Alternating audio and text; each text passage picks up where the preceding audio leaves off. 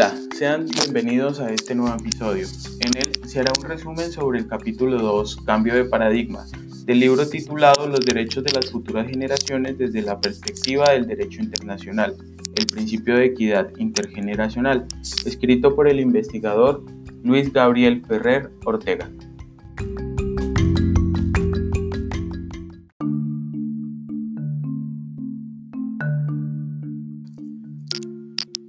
Ya que en el capítulo 1 del texto se aborda el debate filosófico en torno a la configuración del principio de intergeneracionalidad, el capítulo 2 señala desde una postura más actual que existe un cambio de paradigma, al menos si lo vemos desde las cuatro unidades de análisis que menciona el autor.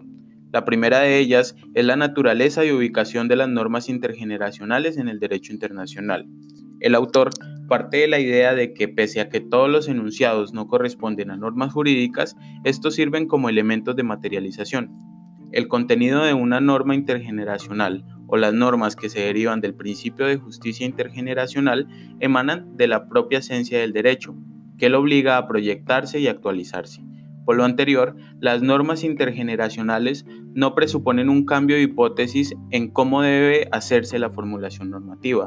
sin embargo, es necesario tener en cuenta que la finalidad de este conjunto reside en el principio de igualdad entre generaciones. Asimismo, ya que están dirigidas al conjunto humano futuro, los bienes y recursos deben descansar en la responsabilidad de la generación actual que permita a nuestros descendientes vivir dignamente.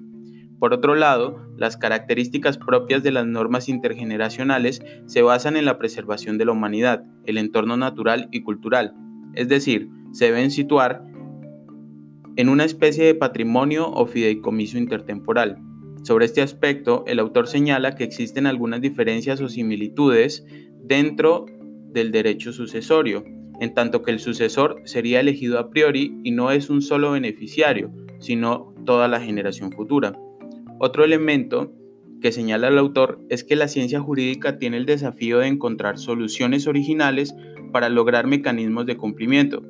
ya que al no estar dirigidos a un, titular específico, se pueden considerar derechos difusos. Es necesario entender que la norma intergeneracional reside en los potenciales beneficiarios, divididos en secciones temporales únicamente.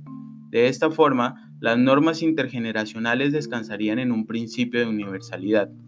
Así pues, cabe preguntarse si el derecho internacional y su compendio de normas es autónoma y especializada, y cómo logran articular estas normas intergeneracionales. Pese a que se han hecho algunas aproximaciones, el autor es muy enfático en decir que no hay un régimen especializado, sino un esbozo de la universalidad de justicia desde el componente intergeneracional. Por último, los principios rectores de una nueva visión del derecho desde el conjunto de reglas intergeneracionales deben verse como una oportunidad de interpretar, acoger y aplicar decisiones de distribución de bienes y recursos de valor universal. Aquí, el derecho internacional deberá abrir su espectro a la previsión, interpretación, reconocimiento y trascendencia de las relaciones interestatales. Más allá de los avances en el derecho ambiental internacional, debe lograrse en el derecho positivo general, para ello es necesario entender la categorización y la jerarquización de las normas intergeneracionales.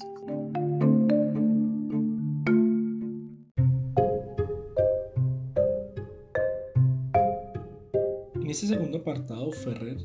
establece la categorización y o jerarquización de las normas intergeneracionales. Para tal fin, propone tres momentos donde podrá, a la luz del derecho internacional, esta capacidad de derecho intergeneracional. En un primer momento lo relacionará con las normas del jus cogens, en un segundo momento con las obligaciones erga omnes y por último con las normas de carácter soft law. En ese sentido, respecto a las jus cogens, hace énfasis en que esta es la norma que podría considerarse como la de mayor jerarquía en el derecho internacional, toda vez que las mismas cuentan con un carácter indeleble y una cierta inmutabilidad que le garantiza su permanencia en el tiempo por lo tanto la herencia de las mismas para las generaciones futuras, manifestando en esta la importancia de conectarlas con la normatividad del medio ambiente, que sean normas intergeneracionales. Para tal fin, el autor plantea tres ejemplos en los que establece se puede ver recogido las normas de carácter ambiental en relación con el ius cogens. El primer ejemplo es el derecho al ambiente sano, sobre el que el autor manifiesta aún hoy existe un, un debate si este es un derecho o una obligación por parte de los estados. El segundo ejemplo son los principios de buena vecindad y utilización equitativa de los recursos, en lógica de un patrimonio común para la humanidad. Y el tercer ejemplo es la obligación estatal de la prevención del daño ambiental. El autor hace un fuerte énfasis en que existe un debate actual respecto a la necesidad de incluir la prohibición de la contaminación masiva del medio ambiente como una norma de use cogens, incluso como una obligación de erga omnes. Aquí llegamos al segundo apartado donde el autor se enfoca en las obligaciones erga omnes. En este punto, él hace la claridad de que si bien todas las normas de Iuscogen son erga omnes, no todas las erga omnes serán Iuscogen, pues las últimas apuntan a la sustancia de la norma, mientras que las erga omnes hacen referencias a los sujetos sobre quienes recae la obligación o la imposición de la conducta determinada. El autor manifiesta que las expresiones de los tribunales respecto de las obligaciones erga omnes se han limitado en el tiempo casi exclusivamente al escenario de los derechos humanos y no han logrado un mayor avance o pronunciamiento sobre otras materias, los cuales aún hoy se encuentran en desarrollo. Sin embargo, en materia ambiental se han encontrado una buena solución, toda vez que el carácter de obligatoriedad no es dado exclusivamente por la legitimidad para iniciar un litigio en materia determinada, sino que esta legitimidad reside en la posibilidad que tiene la comunidad internacional de hacer responsable a un Estado de individualizarlos respecto de un cumplimiento de obligaciones determinadas, siendo esto viable mediante instituciones y mecanismos como los ya creados por el primer protocolo de Montreal. Finalmente, en este último apartado, el autor hace manifiesto de las normas soft law, en las cuales hace la claridad de que este término es usado para referirse a las normas que derivan de parte de un tratado que no son estrictamente vinculantes y por lo tanto no podrán ser reclamables legalmente entre quienes participen de este instrumento. Y otros lugares donde se ve reflejado el soft law son en las resoluciones no vinculantes de los diversos mecanismos internacionales. Sin embargo, el autor hace un fuerte énfasis que por la vía de la reiteración y la práctica de dichas resoluciones, con el tiempo, el soft law puede dar vida y fuerza vinculante, es decir, evolucionar y transformarse en un hard law. Tal es el caso de todas las resoluciones que en un principio no han sido vinculantes, pero que una vez son ratificadas por un Estado parte, terminan siendo de total obligatoriedad para el mismo.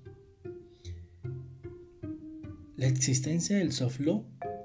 puede dar mucha fuerza a la creación de una norma e incluso al reconocimiento de estos principios generales del derecho, como es el caso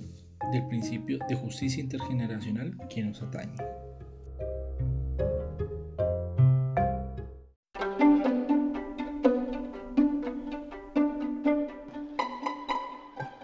En el tercer apartado, el autor discute sobre la perspectiva del derecho internacional general en un sistema intergeneracional.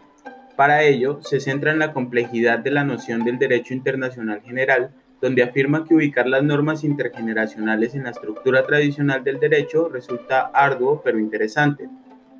Partiendo de que el derecho internacional no es estático y constantemente necesita ser revisado y modificado, la tendencia que se vislumbra actualmente es aquella que lo proyecta hacia el universalismo,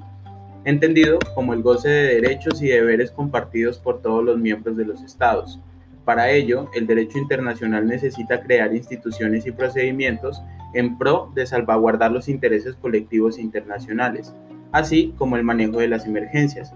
Si bien es cierto que hay una evolución del pensamiento jurídico internacional, como todo fenómeno social, ello obedece al contexto ideológico en el que se mire. A grandes rasgos, puede hablarse de dos dimensiones dentro de la universalidad, ambas enunciando la necesidad de unificación, relación, asociación y método de control. La primera de ellas la situaba desde una mirada completa e integral, establecer algo así como una ciudadanía universal, figura que como señala Ferrer resulta utópica. La segunda se basa en que los principios universales permean las fronteras estatales y se justifica en pro de la justicia, elementos que están ligados a otras apreciaciones como lo es la soberanía nacional en donde el derecho internacional funciona como mecanismo de control mediante la ratificación de diversos tratados, declaraciones y convenios presentes desde el fin de la Segunda Guerra Mundial. Desde la rama ambiental, que como se dijo anteriormente es la más avanzada en la idea de intergeneracionalidad, se señala la necesidad de modificar los acuerdos entre individuos, naciones y organizaciones dentro de los procesos internacionales. Lograr el desarrollo sostenible adquiere al menos desde la Agenda 21 la necesidad de una amplia participación pública, afirma el autor, ya que la universalidad de nuestros derechos también es la universalidad de nuestros problemas sociales. Por último, Ferrer afirma que aunque se ha venido modificando la forma en cómo los estados conciben las reglas comunes y su cumplimiento, las mismas presiones, enfoques y contextos determinan cómo los estados se organizan y comparten esos derechos y deberes. Ahora, si lo pensamos desde la esfera globalizada, el derecho internacional ya no puede ser definido o descrito como un derecho que gobierna las relaciones mutuas de los estados, sino que debe propender por su universalidad.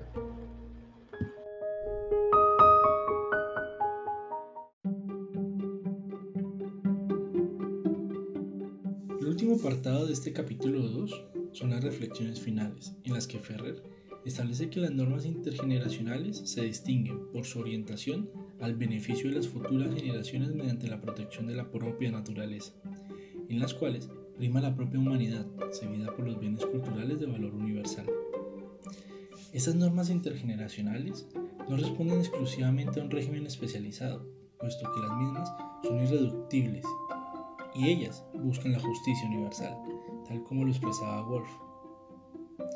En ese sentido, deberá ser entonces la justicia o equidad intergeneracional un principio rector de la estructura del derecho internacional. Finalmente,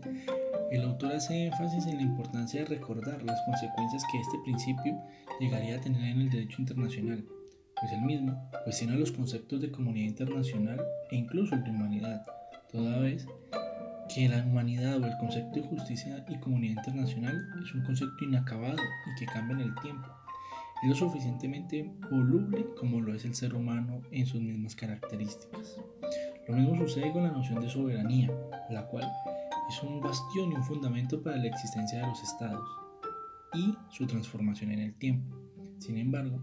esto no puede ser visto o no necesariamente debe ser tomado como algo negativo,